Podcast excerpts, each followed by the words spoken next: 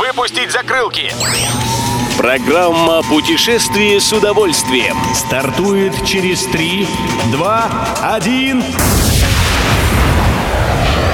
Приветствуем всех любителей путешествий, с вами Тимофей Гордеев. Сегодня в программе вы узнаете, почему в середине ноября надо обязательно оказаться в Петербурге, на каких тайских островах идеальные возможности для дайвинга и из каких российских городов запускают на следующей неделе авиарейсы в Грузию. Добро пожаловать! Сам отдых в Петербурге уже можно назвать везением, а для туристов, кто окажется здесь в середине следующего месяца, фарт увеличится увеличится многократно.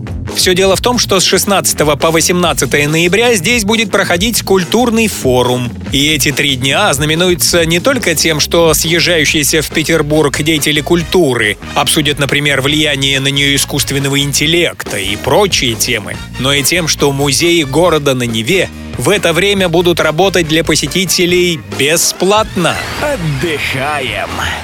В Таиланде заканчивается длительный период дождей, длящийся, как правило, с мая по октябрь, а значит, стартует высокий сезон. Страна принимает все больше отдыхающих. И где, как не на тайских пляжах, им представляется прекрасная возможность не только позагорать, но и посвятить время изучению подводного мира. Ассоциация туроператоров России отмечает, что дайв-локации находятся здесь повсеместно.